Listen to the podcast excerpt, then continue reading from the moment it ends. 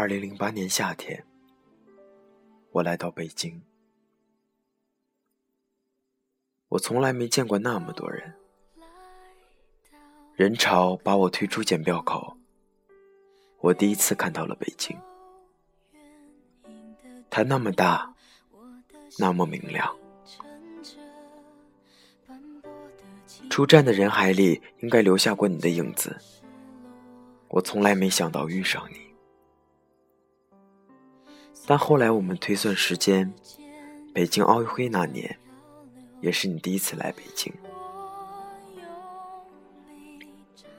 火车站广场周围的人们铺着报纸，睡在水泥地上。小旅馆拉客的人不断说着住宿五十，国营旅店。东三环的房子很贵。但还没到五万一平，我租了一套两居室，三千块，现在大概要一万块了吧。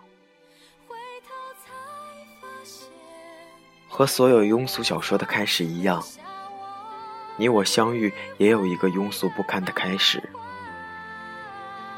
我不明白为什么深夜的人们爱去鬼街吃饭。那天，我们同时拦下一辆出租车，你喝得烂醉如泥，我也没跟你争，就让你上了车，并帮你关上了车门。司机摇下车窗，对我喊道：“他都喝成这样了，你不送他一段？”我回头对我的小伙伴苦笑一声：“你看。”我在鬼街捡了个女朋友。出租车飞速驶离鬼街，他穿越三里屯儿，穿过东四环，街灯明灭不定。你胸前的蓝色小海豚别针也跟着明灭不定。来到你家小区，好在你还有个室友，他把你接上楼去。我不知道你为什么买醉，其实我也不知道那些年我为什么爱喝酒。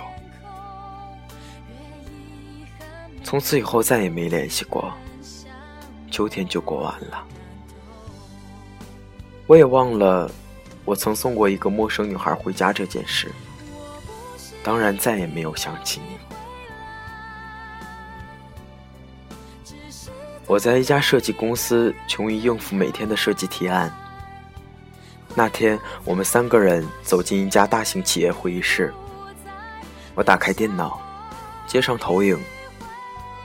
我看了看大屏幕，又看了看了我对面的甲方们，疲惫不堪地说：“我就不讲了，你们自己看大屏幕吧。”他们面面相觑。显然不知道这个设计师是在搞行为艺术，还是不想做这个案子了。这时，有个女孩腾地站了起来，大声地说：“你作为设计师不讲设计理念，我们怎么能看得懂呢？”我一下子就认出了你，胸前别了一只小海豚，闪闪发光。另一个设计师打了圆场，提案后来是过了还是继续修改，我已经忘了。我只记得那天你的头发很长，皮肤很白，小海豚特别引人瞩目。接下来的交往顺理成章。等到我们两个人搬到一起的时候，北京刚好下了第一场雪。我送了你一只金色的小海豚，西单买的，一千零二十八块。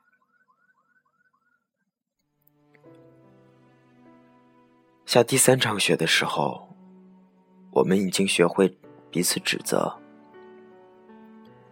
你也学会了假装无意的查看我的手机以及 QQ 聊天记录，这是一个多么可怕的习惯。那时我们都不知道。至今，我仍然痛恨那些女同事在聊天的时候总爱用“亲”或者“亲爱的”开头。有些事情无法解释，但偏偏你什么都要解释。你跟我们公司前台成了好朋友。实际上，你只是想知道我几点到公司，几点离开。你把我所有的朋友的电话都存了一遍。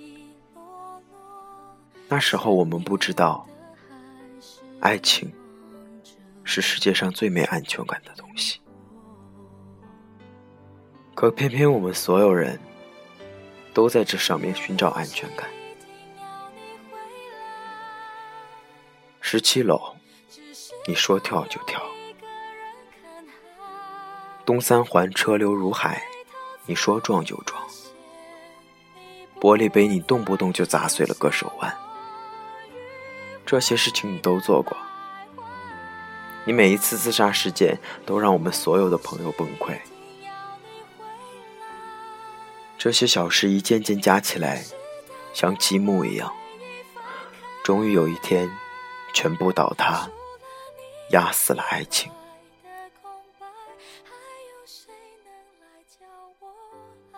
第四场雪还没落下，我们已经分道扬镳了。后来我们再也没见过。我搬走的那天，你坐在卫生间里哭着给我发短信。你说，洗衣机是我们一起买的。你每次看到它，眼泪都止不住的流。你说，你每天都带着我送你的小海豚，觉得北京很安全。我没回头，你也再也没有找过我。北京那么大，那么明亮，我们再也没有遇到过。我从设计公司辞职，我跑回青岛，再也没给人提过设计方案。我开始厌恶这个行业，我换了手机，换了城市，甚至我换了一轮朋友，但我也不知道，这都是在躲着和你有关的一切。四年以后，我偶然点开我的微博，清理一下小纸条，忽然发现你当年留给我的小纸条，上面说：“对不起，我控制不了我自己，我没办法不查你的手机，没办法不任性胡闹，我错了，我会改的。”如果看到了这条留言，就给我打个电话吧。四年后我才看见，顺着你的博客，我点开你的微博。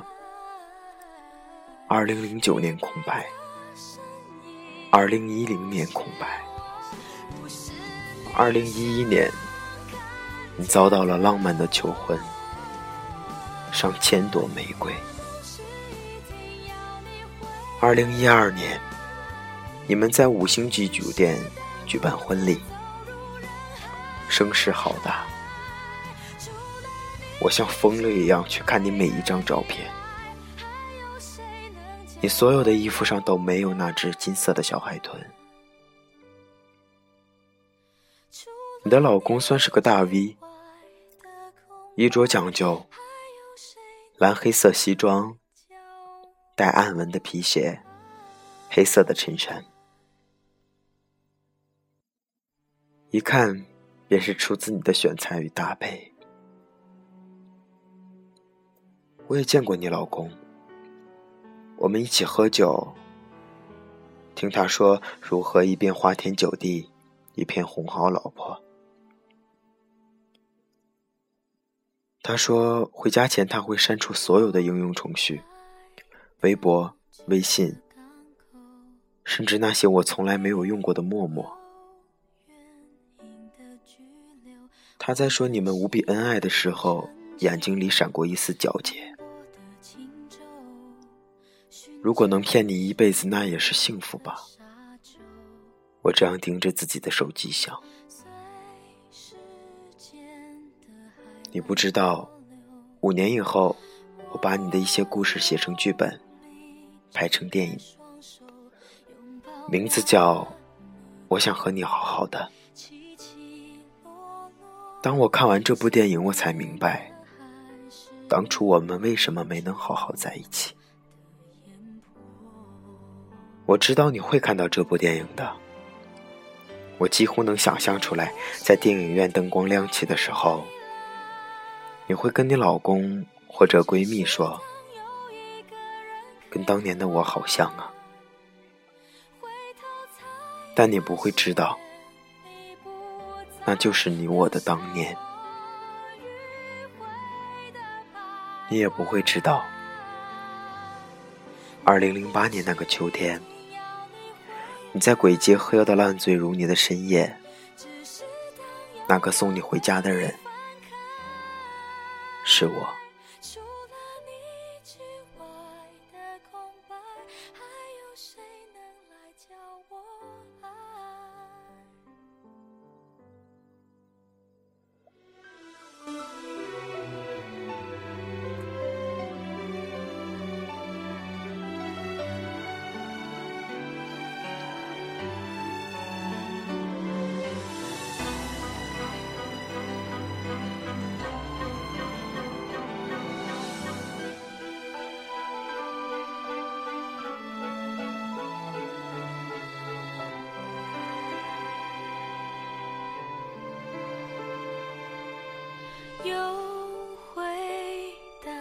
这个尽头我也想再往前走只是越看见海阔天空越遗憾没有你分享我的感动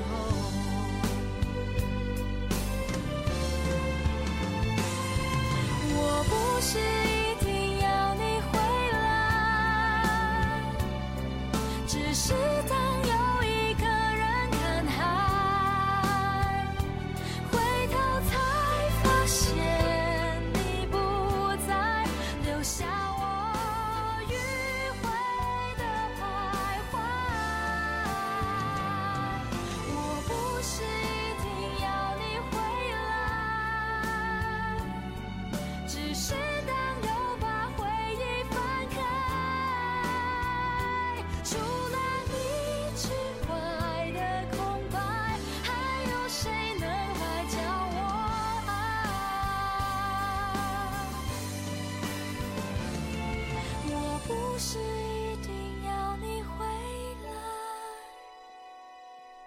只是当又一个人看海，疲惫的身影不是我，不是。